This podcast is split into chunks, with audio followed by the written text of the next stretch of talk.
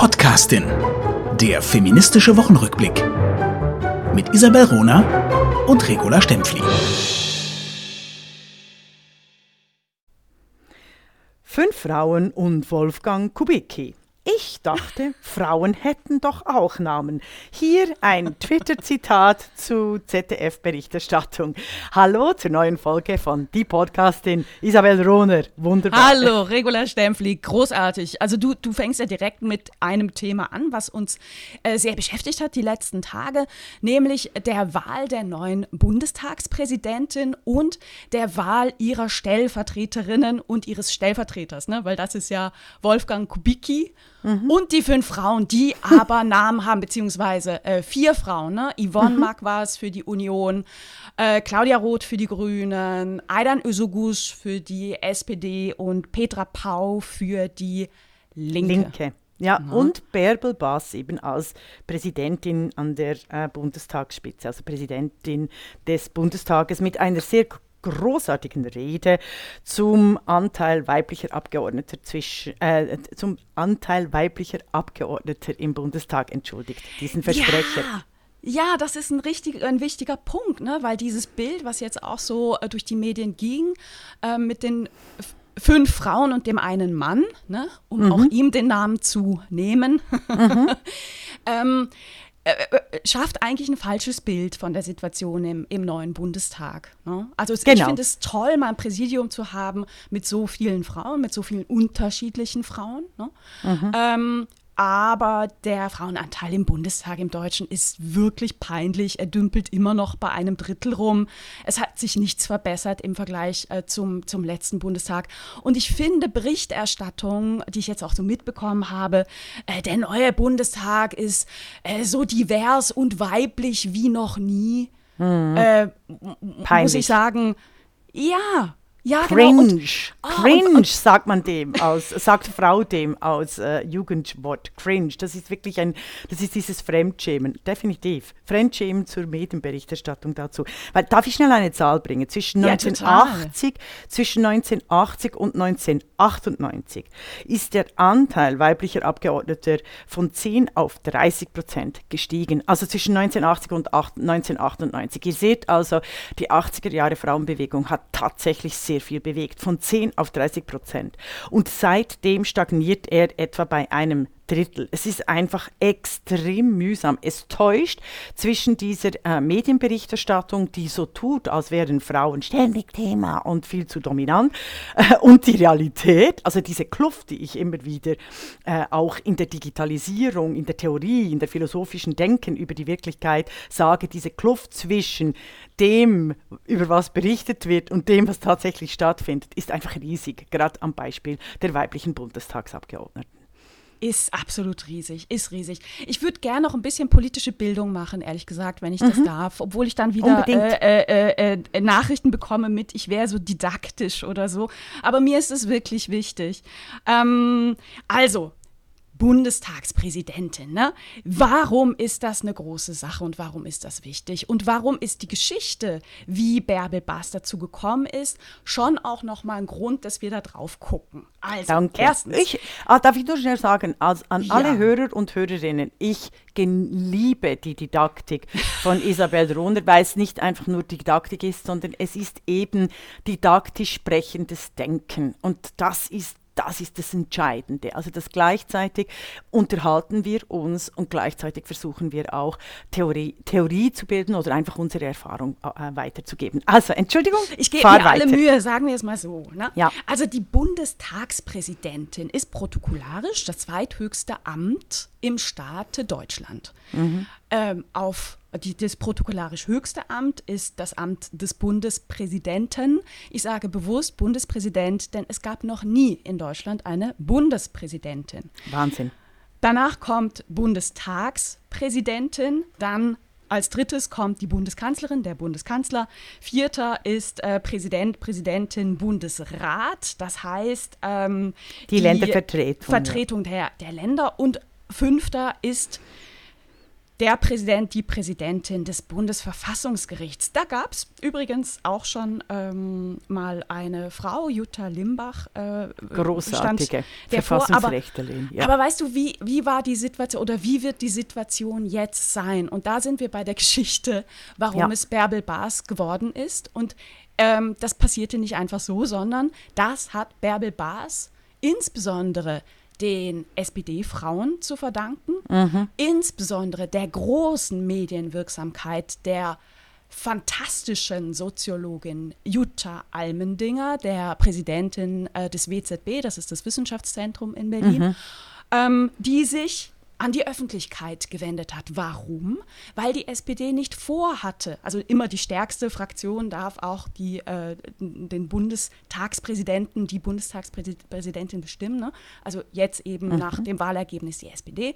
Die SPD hatte nicht vor, eine Frau aufzustellen. Die SPD äh, wollte Rolf Mützenich aufstellen, den aktuellen Fraktionsvorsitzenden. Mhm. Darauf gab es wirklich einen Aufschrei weil ja. die SPD überhaupt nicht das große Ganze im Blick hatte. Mhm. Das nämlich, hätten sie das gemacht, alle fünf höchsten Ämter in Deutschland von Männern besetzt gewesen wären. Genau, und das im Jahre 2020. 21, despite, also entgegen der medialen Berichterstattung, die so tut, als wären Frauen überall vertreten. Dem ist nämlich überhaupt nicht so. Sehr schön, sehr schön. Das ja, ist ganz noch, wichtig festzuhalten. Noch ein Satz mehr, Stempfli. Äh, die SPD forderte in ihrem Wahlprogramm 2021 das Jahrzehnt der Gleichberechtigung. Also was für eine Ironie. Ne? Mhm, und mhm. das, das wurde der SPD-Führung dann auch sehr stark vorgehalten, dass sie sowas schreibt. Aber sobald es um Posten geht, ja. überhaupt nicht dran denkt, dass äh, ein, ein Amt auch an, mhm. an, eine Frau gehen könnte. Und ich will es einfach nochmal sagen, äh, die Bundesrepublik Deutschland ist eine junge Republik. 1949 ja. ging sie an den Start. Wir hatten bislang 14 Bundestagspräsidentinnen und Präsidenten und Bärbel Baas ist erst die dritte Frau in mhm. diesem Amt. Äh, erste war Annemarie Renger, einfach um, um, um, um mhm. den Namen zu nennen. SPD, Annemarie das war Renger. die erste. Ja, und die 72 war, bis 1976. Ja, Sehr und gut. Dann die zweite Rita Süßmuth von 1988 bis 1998. Ja, das sind meine politologischen Jahre. was meinst du damit? Deine aktiven? Meine Oder, äh, sehr, also meine ja nicht nur aktiv, also ich bin das? sehr aktiv, aber ich bin ja vor allem auch in der Philosophie, politischen Philosophie, also im Denken über die Welt äh, unterwegs. Und in diesen Jahren war ich in dem, im, im Machen und Handeln und Gestalten, äh, Gestalten der Politik unterwegs. Und mhm. deshalb äh, kenne ich die Kämpfe sehr gut und deshalb klinge ich dann auch etwas abgeklärt oft, wenn ich auf die 1980er Jahre verweise, weil dort eben die, die, die Quoten ähm, sehr breit diskutiert wurden, auch in den Medien, der Widerstand und der Kampf gerade der Sozialdemokratinnen äh, und der ähm, grünen Frauen sehr erfolgreich war. Mm, und ich mm. ja immer wieder sage, Leute, obwohl in den Medien die Trends, die Hashtags, die Hyperlinks so tun, als wären äh, Frauen obsolet geworden, quasi zugunsten eines Geschlechts, der Diversität, ähm,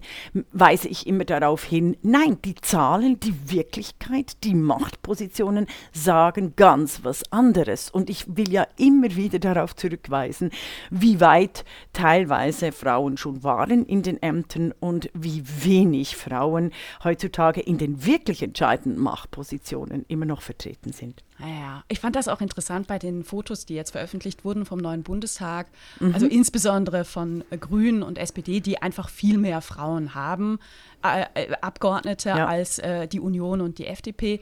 Ähm, diese Frauen sind auch einfach bunt angezogen, also nicht mhm. so in den blauen und schwarzen Anzügen wie die Jungs, äh, die, die Jungs ich darf nicht Jungs sagen. Genau, die, die Männer, ja. in den Fraktionen tragen auch da Anzüge ne, und sind unscheinbar.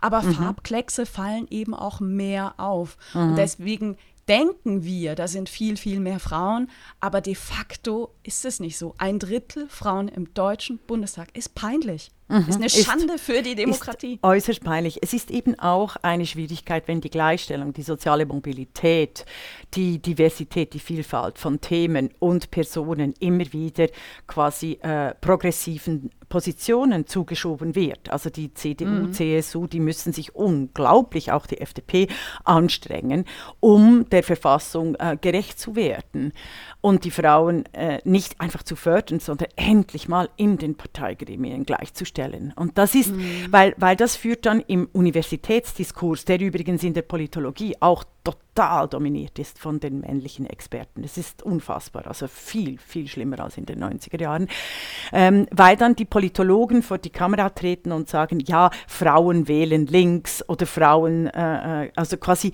den Frauen den Anspruch auf die äh, Gleichberechtigung absprechen, indem sie sie als, als linke Oppositionelle äh, verorten. Das ist ein Riesenproblem im demokratischen ja, Diskurs. man, man kann es, glaube ich, gar nicht oft genug sagen. Ne? Feminismus ja. ist nicht links. Feminismus ist weder links noch rechts.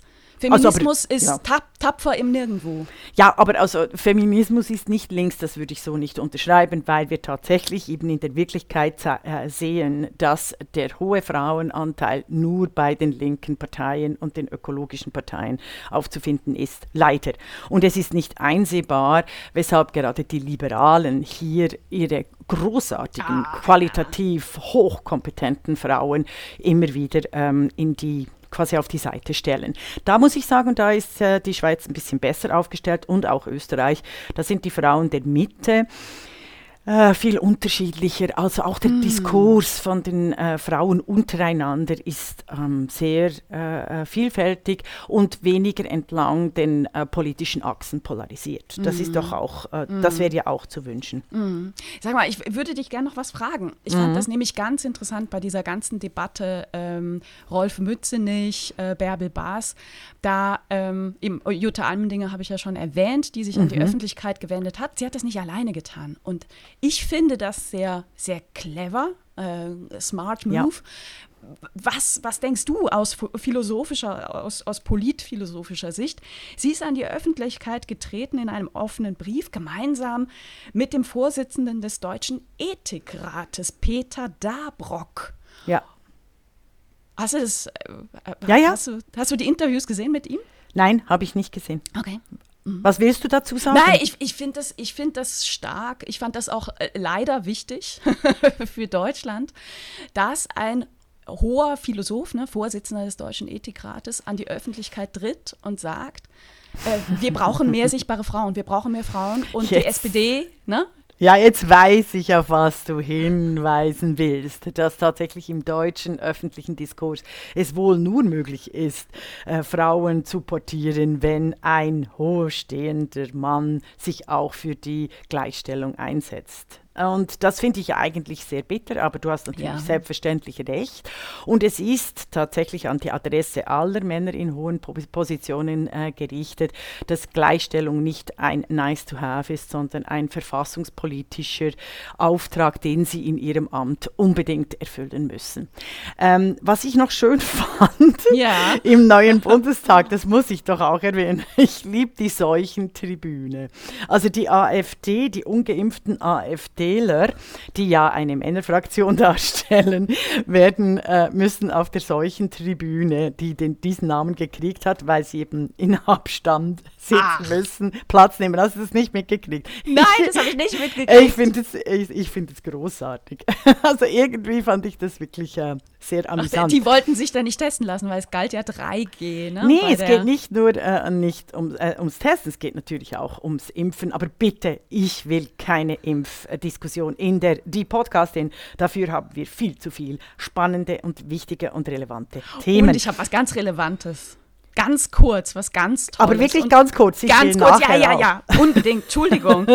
Die Podcastin wurde nämlich vorgeschlagen für den Netzwende Award. Mhm. Der Netzwende Award ist ein großer, wichtiger Medienpreis für nachhaltige Innovation im Journalismus, äh, vergeben Entschuldigung, und finanziert unter anderem von der Zeitstiftung und von der Augstein Stiftung. Mhm. Ähm, wir wissen nicht, wer uns vorgeschlagen hat von unseren Hörerinnen und Hörern, die uns gerade zuhören. Ich bin sicher, dass die Person gerade zuhört. Mhm. Jedenfalls vielen herzlichen Dank. Das, ist, äh, das bedeutet uns sehr, sehr viel, denn das bedeutet, dass eine 20-köpfige Jury sich in den nächsten Tagen mit die Podcastin auseinandersetzen muss. Mhm. Und das, ähm, das hilft uns sehr. Und ich, äh, also wir, wir wollen natürlich gewinnen, werden wir nicht, aber wir wollen es. Das mhm. wollte ich sagen. Vielen es Dank.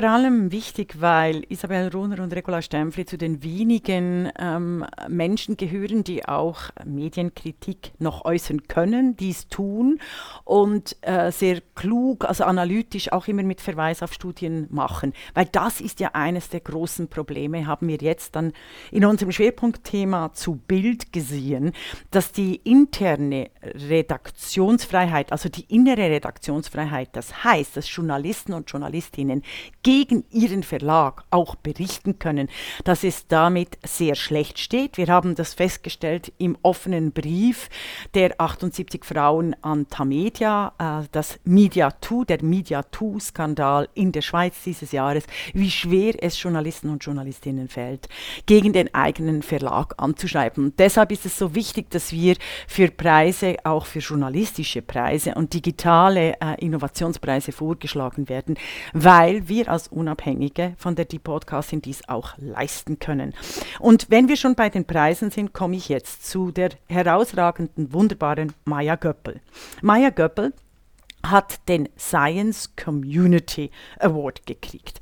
Sie schreibt auf Twitter, wie wichtig dieser äh, Preis für sie ist, eben Science, also die, die wissenschaftliche Kommunikation, die Anerkennung, dass sie eine der herausragenden Wissenschaftlerinnen ist, die auch kommunizieren kann, ihr Gebiet, weil sie von männlichen Kollegen immer wieder den Vorwurf der Unwissenschaftlichkeit kriegt. Also es wird ganz klassisch typisch der Frau die Wissenschaftlichkeit gerne abgesprochen und das ist wunderbar und wir gratulieren hier von der die Podcastin Maya Gappel. Sehr herzlich, ja. Mhm. Hast du sonst noch was? Ich Aktuelles jetzt über, ich. über die Bild sprechen. Okay, ich Hast hab, du noch was mitgebracht? Ja, ich habe ich hab eine äh, Kritik an das neue Buch von Svenja Flasspöhler, eine philosophische Kollegin, die ich ähm, eigentlich schätze, wobei ich in den letzten Jahren festgestellt habe, dass es eine bestimmte Art von politischer Philosophie gibt, die in den deutschen Medien Eingang findet. Und es ist dummerweise nicht, äh, äh, äh, äh es ist dummerweise nur eine populistische äh, hm. politische Philosophie. Mhm. Also das, was ich ganz knallhart mit Eva Illus als Paresia, als Wahrsprechen darstelle. Kritik heißt, auch philosophisches Denken muss wehtun.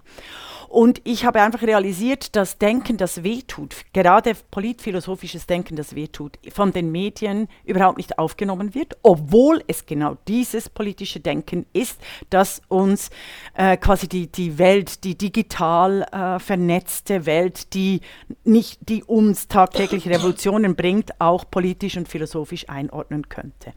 Und Flasspöhler äh, reiht sich eben ein in die Prechts dieser Tage. Sie hat ein neues Buch geschrieben, über äh, Sensualität, äh, comment dit, äh, jetzt habe ich gerade, äh, über Gefühle, also mhm. über die neue über die neue Empfindlichkeit. Sinn, Sinnlichkeit, ja. Sinn, ja, genau. Empfindsamkeit. Mhm. Empfindsamkeit. Jetzt habe ich wirklich den, den, den Titel gerade nicht. Sie wurde einfach überall in den Medien rezipiert. Und ich möchte hier ein Zitat bringen von ihr. Das zeigt, wie apolitisch, wie unstrukturiert äh, und unst also wie, wie politische Philosophinnen, die, Bestsellerin, äh, die Bestseller schreiben fürs Denken, sich gerne als sehr apolitisch flach generieren. Das Zitat ist folgendes. Das Messer, so Flasspöhler, sei als reale Waffe als auch als Symbol menschlicher Angriffslust mehr und mehr eingehegt und zurückgedrängt worden. Man mhm. überreiche ein Messer nicht mehr mit der Spitze, sondern von hinten. Bis heute gelte es als unfein, Eier oder Kartoffeln mit Messer zu schneiden.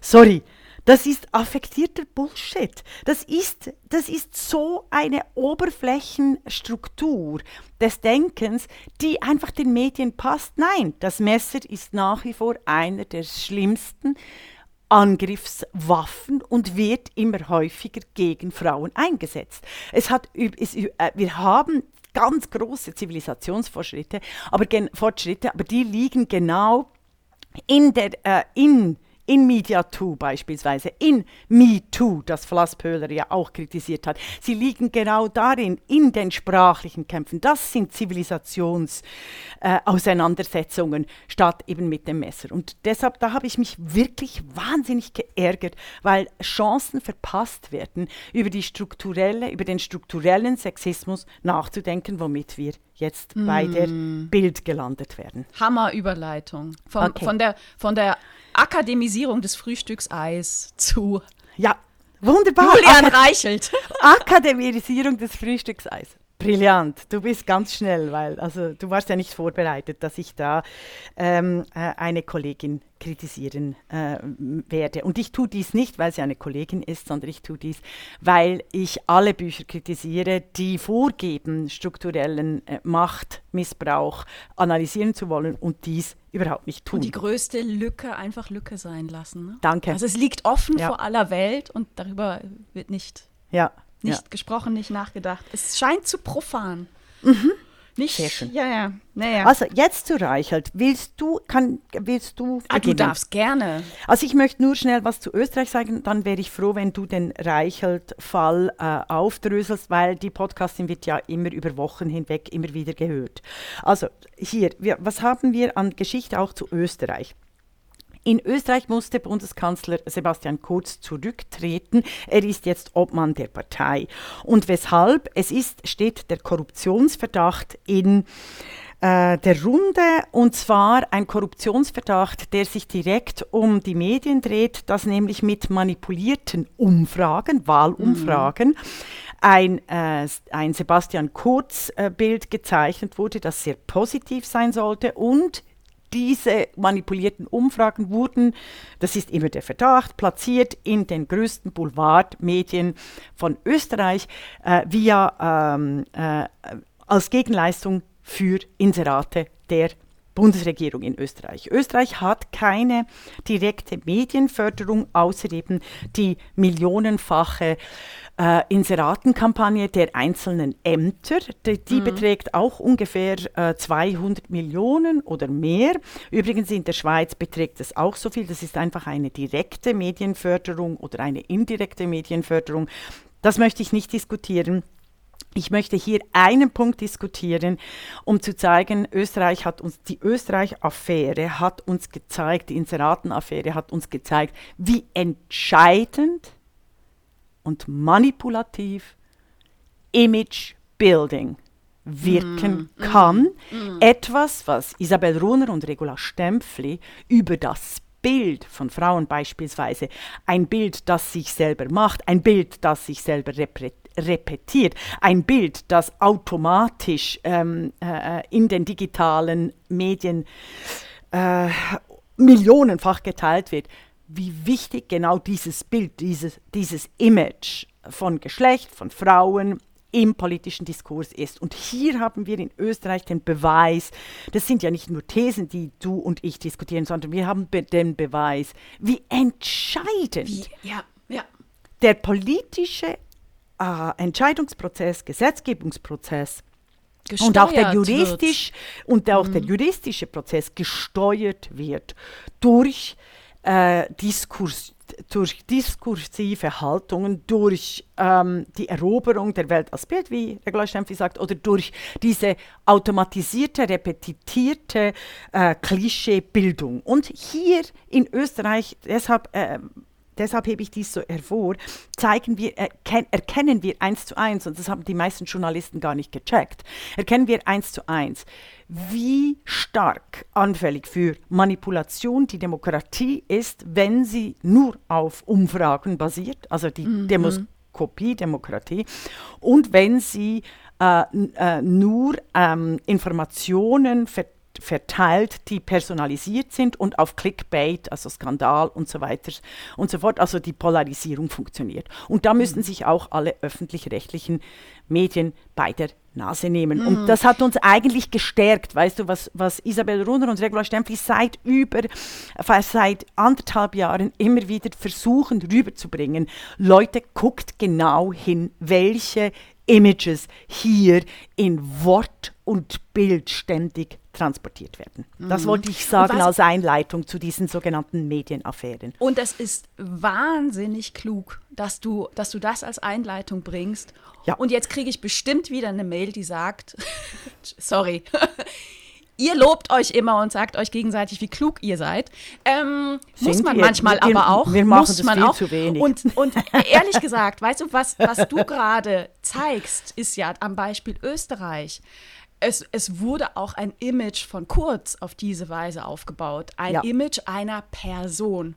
Und ähm, ich habe, jetzt, jetzt ma- mache ich mal Werbung für dein Buch. Ähm, zur Abwechslung, ich habe das Buch von Regula Stempfli, Trumpism, ein Phänomen verändert die Welt, wirklich mit viel, viel, viel Gewinn gelesen, weil es so klug heraus, äh, herausarbeitet, was die Gefahr ist, wenn wir anfangen, unsere Welt als personalisiertes äh, oder nur fokussiert auf Personen Ja. zu sehen. Ne? Ja, Und Politik. genau. Dass wir die. Politik und die Demokratie so eigentlich verlieren. Und das, das ist ja der Fokus, oder? Wir verlieren völlig den Blick für das Ganze, für die Allgemeinheit, für die Öffentlichkeit, für den demokratischen Diskurs. Und das passiert gerade, These, auch Ja, stückweise mit der Debatte um Bild. Also, Wunderbar. wir, wir wollen noch mal äh, einen Schritt zurückgehen. Wir haben im März auch in einer ähm, sehr, sehr schönen, sehr lohnenden, immer noch hochaktuellen Folge über Bild berichtet, damals in, äh, in Verbindung mit dem Tamedia-Skandal in der Schweiz, der übrigens folgenlos geblieben ist. Ne? Also Genau. inzwischen wir müssen noch über- schnell und, äh, über- er- erinnern. über 78 100 ja, ja, jetzt inzwischen über, mittlerweile. über 100 Journalistinnen des Tamedia-Konzerns, einer der drei großen Medienkonzerne in der Schweiz, haben sich an die Öffentlichkeit gewendet und strukturellen Sexismus in sämtlichen Ebenen der Zusammenarbeit, also von Aufstiegschancen, Bezahlung, Umgang in den Redaktionen, dokumentiert mit Ja. einem umfangreichen Anhang mit ganz konkreten Vorkommnissen. Mhm. Ähm, einige dieser, dieser äh, Treiberinnen dieser Aktion haben inzwischen gekündigt und haben Ja. Tamedia verlassen.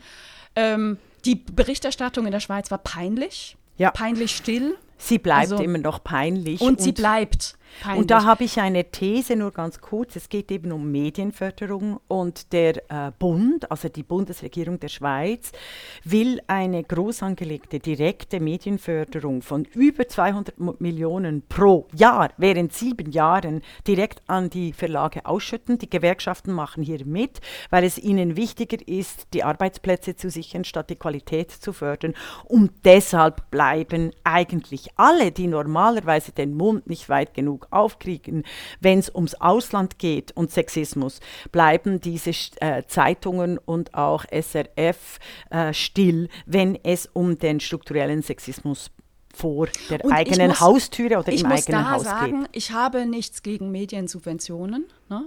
Äh, Ja, ja, nein, nein, gezielte, ganz und gar Medien, nicht. gezielte Mediensubventionen wären auch eine Chance für die Ja. Demokratie, wenn sie an Qualitätsstandards geknüpft wären. Aber Richtig. die gibt es nicht. Genau, Gleich, Gleichstellung beispielsweise, ja. Und jetzt Ähm, aber sind wir beim, beim, beim du, Reichelt. Ja. Also Exempel. über, über den Tamedia-Skandal wurde, wurde damals kaum berichtet, ne, wäre es in einem Unternehmen passiert. Die Medien wären voll davon gewesen, aber das passierte ihm nicht. Und was ganz Analoges ist jetzt vor zehn Tagen in Deutschland passiert. Da ähm, äh, haben wir nämlich erfahren, nachdem es im, im März schon ein Compliance-Verfahren gegen den Chefredakteur der Bild, Julian Reichelt, gab und er auch mal zwölf Tage freigestellt war, um, äh, um das untersuchen zu lassen, intern. Ne? Nach zwölf Tagen wurde er dann aber wieder eingestellt äh, oder beziehungsweise war nie, war nie, war nie nicht War nie eingestellt. weg. ne? ähm, darüber hat die ähm, Ippelt ähm, nein, sie heißt anders, Ippen, Entschuldigung. Ähm, die die Ippen-Gruppe hat darüber recherchiert. Ähm, an Ippen, am Verlag Ippen, hängt unter anderem die Frankfurter Rundschau. Ähm, die sind dem weiter nachgegangen. Wie ist es weitergegangen seit März und wollten eine interne Recherche veröffentlichen. Und die wurden gestoppt vom eigenen Verlagschef. Also keine Trennung zwischen Verlag und Redaktion. Der Verlag, der Verleger ist da voll reingegrätscht und hat die Veröffentlichung untersagt. Genau, und da geht, darüber geht es, äh, die, das ist eben der Begriff dazu, ist die innere Redaktionsfreiheit. Das Ja. ist genau das, was ich ja sage, die ist mehr und mehr geschwunden. Genau. Genau. Und was ist dann passiert? es war die New York Times, Ja. die dann groß berichtet hat Am über, 17.10.2021, ja. über die Vorkommnisse in der Bild und über die über den Machtmissbrauch, den strukturierten, strukturellen Machtmissbrauch, den der Chefredakteur da über Jahre ausgeübt hat. Ähm, er hat sich äh, Regeln, Mutmaßlich, ja. Also immer aufpassen wegen den juristischen Formulierungen, ja. Nö, dann kannst du ein bisschen weiter erzählen. Nein, ich wollte dich nicht unter, unterbrechen. Ich bin einfach wahnsinnig vorsichtig geworden, weil auch die Journalisten und Journalistinnen, die in dem Fall Reichelt äh, recherchiert haben, ständig äh, sich korrigieren mussten und immer sagen, mutmaßlich, mutmaßlicher Machtmissbrauch, mutmaßlich, mutmaßlich, damit sie nicht verklagt werden, weil Bild enorm gut darin ist, ähm, die Journalisten und Journalistinnen zu verklagen. Ich wollte dich nicht unterbrechen. Wir kommen gerade zum, zum strukturellen Sexismus. Ich möchte noch etwas ergänzen hierzu. Wieso berichtet die New York Times? Da müssen wir natürlich sagen, nicht nur, weil die New York Times so sensibilisiert ist auf MeToo oder MediaToo-Fälle, sondern es geht natürlich auch um Konkurrenz, weil der Axel Springer SE Verlag kauft sich global in die wichtigsten Medien ein, nämlich Politico in den USA.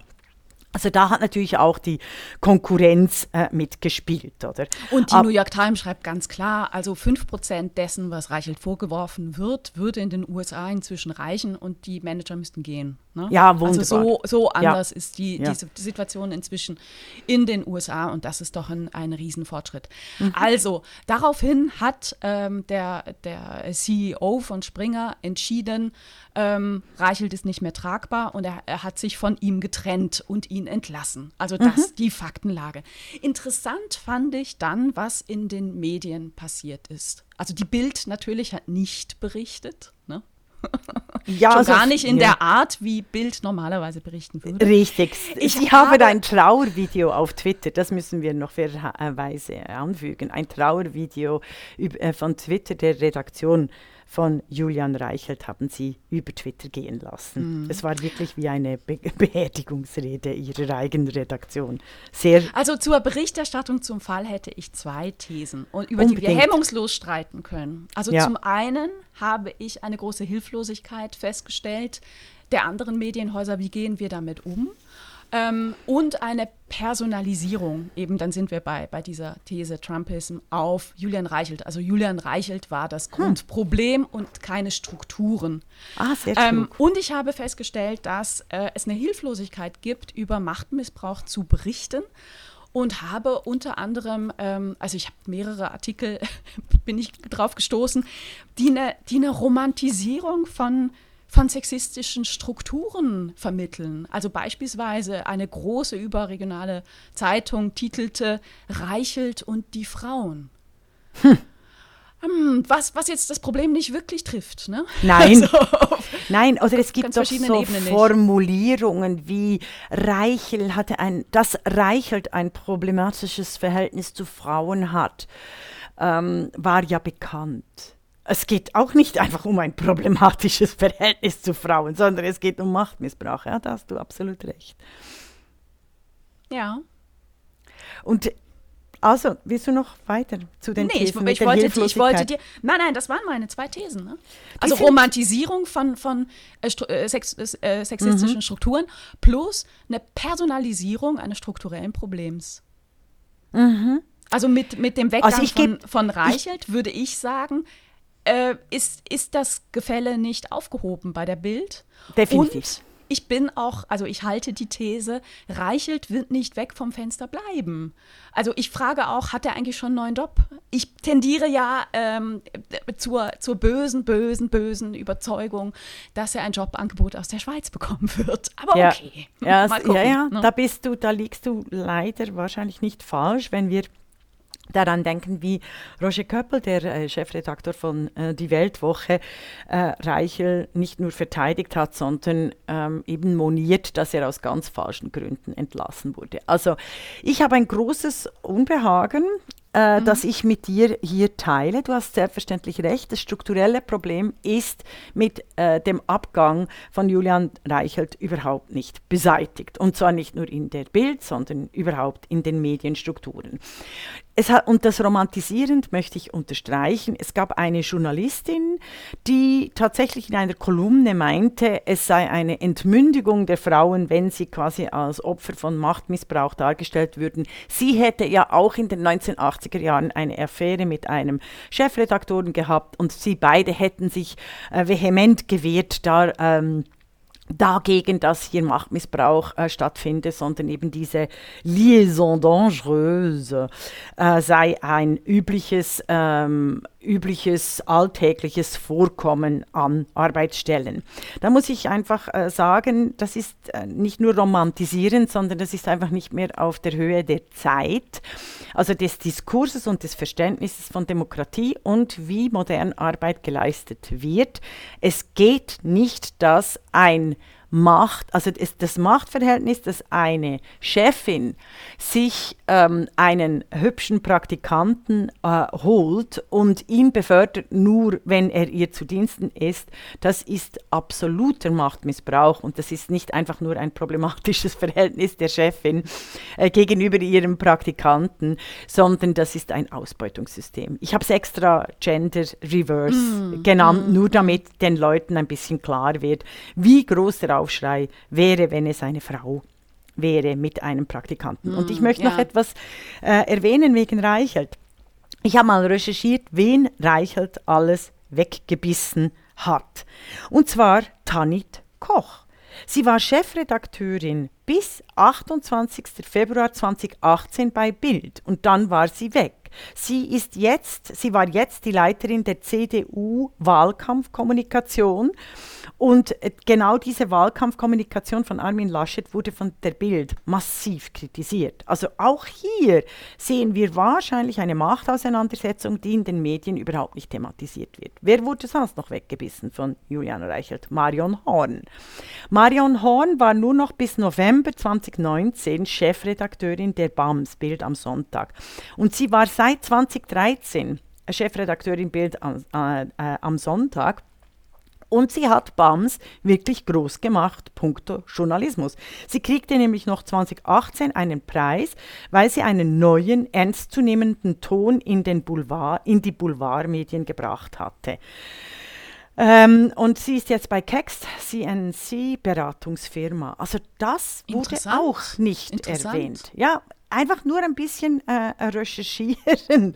Also das ist ja, oder? Und das wurde überhaupt nicht kommentiert. Also Julian Reichel hat mehrere Frauenleichen auf seinem Weg und zwar nicht einfach nur Anführungszeichen sein problematisches Verhältnis zu Frauen, sondern tatsächlich äh, das aktive Ausschalten, das aktive Ausschaltung von weiblichen Konkurrentinnen, die das wir übrigens überall betrachten, Leute. Mm, also das mm. ist, ich, ich nenne da immer die Solothurner ähm, äh, Filmtage, äh, die auch nicht äh, wirklich recherchiert werden in der Schweiz.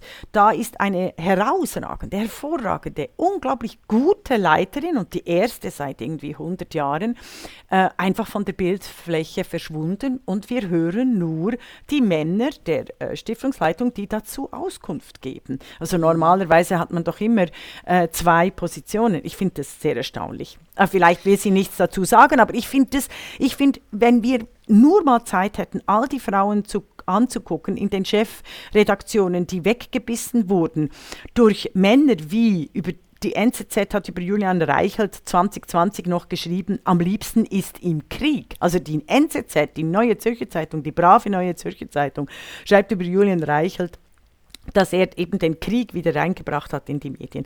Das wäre sehr interessant, das wow, nachzuvollziehen. Wow. Ja, und trotzdem, ich würde gerne nochmal auf, auf diese Kolumne der, der Journalistin zu sprechen kommen. Ah, okay. Weil dieser Punkt, okay. was gerne. Äh, sprechen wir von Frauen nur als, als Opfer und in der Opferrolle, da ist mhm. ja durchaus was dran. Ne? Und ähm, ich würde mal sagen, die Welt ist eben wirklich ambivalent. Also wir, wir, sprechen über ein systemisches Problem, über ein strukturelles Problem, denn Reichelt hat ja nicht mutmaßlich nicht nur äh, mhm. eine Affäre mit, äh, mit einer Untergebenen, sondern das war eben sein System. Er strukturiert auch, das ist ein, ein, ein Zitat, was übermittelt wurde, wurde Frauen in der Redaktion nach ihrer Zitat, Fuckability. Oh, ähm, was, was jetzt nicht unbedingt sympathisch ist. Ne? Aber trotzdem, ne? Also haben die Frauen selber äh, eine Verantwortung in diesem Spiel? Was sagt da die Philosophin dazu?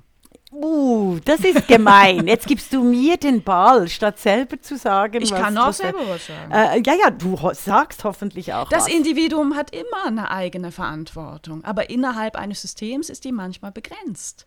Aber selbstverständlich hat jede einzelne Frau hatte auch äh, die Möglichkeit zu sagen, nein, ich lasse mich darauf nicht ein.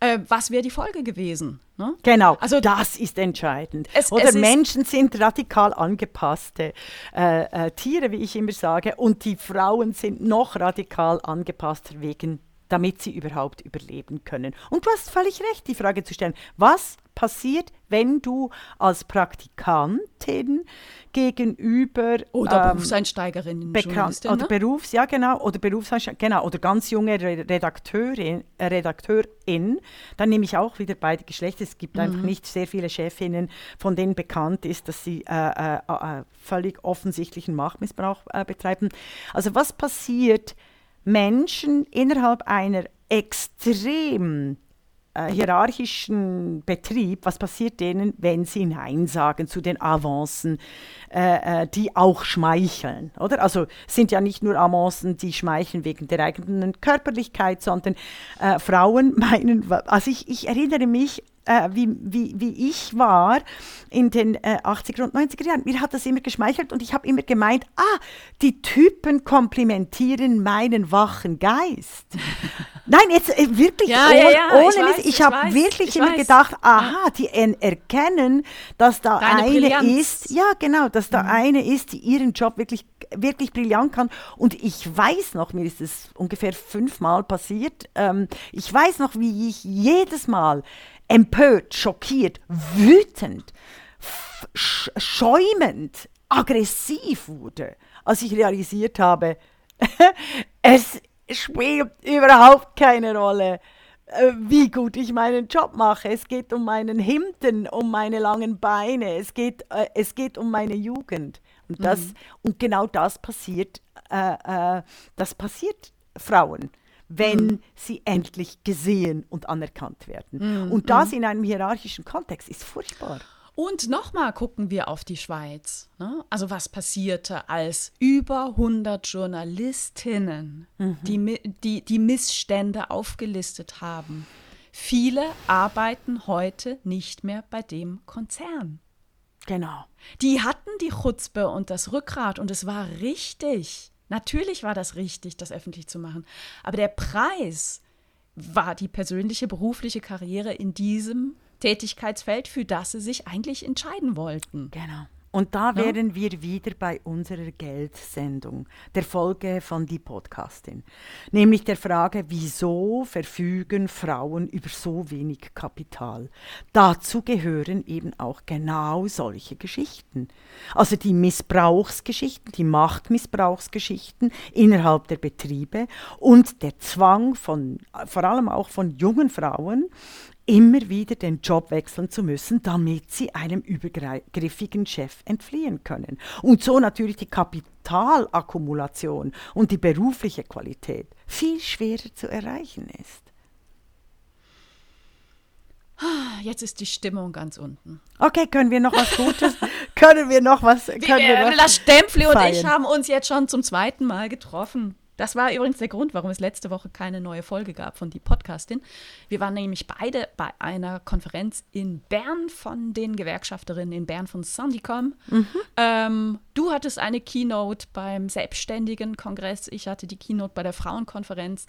Das Wetter war wunderbar, wir hatten drei Stunden frei, die wollten wir eigentlich für die Podcastin aufwenden. Haben wir auch getan, aber analog. Und es war grandios. Das wollte ich nochmal sagen. Ja, und es ist sehr wichtig, dass genau dieses äh, sprechende Denken eben sich auch in Wirklichkeit abspielt. Und noch zur Erinnerung für alle unsere Hörer und Hörerinnen, Isabel Runner und Regula Stempfli haben sich, bevor sie diesen Podcast, die Podcastin gemacht haben, nie kennengelernt. Sie waren auch nicht befreundet, sondern sie sind aufeinander gestoßen über die Öffentlichkeit, über das Thema Frauen und Medien, über das Thema Geschichte der Frauen.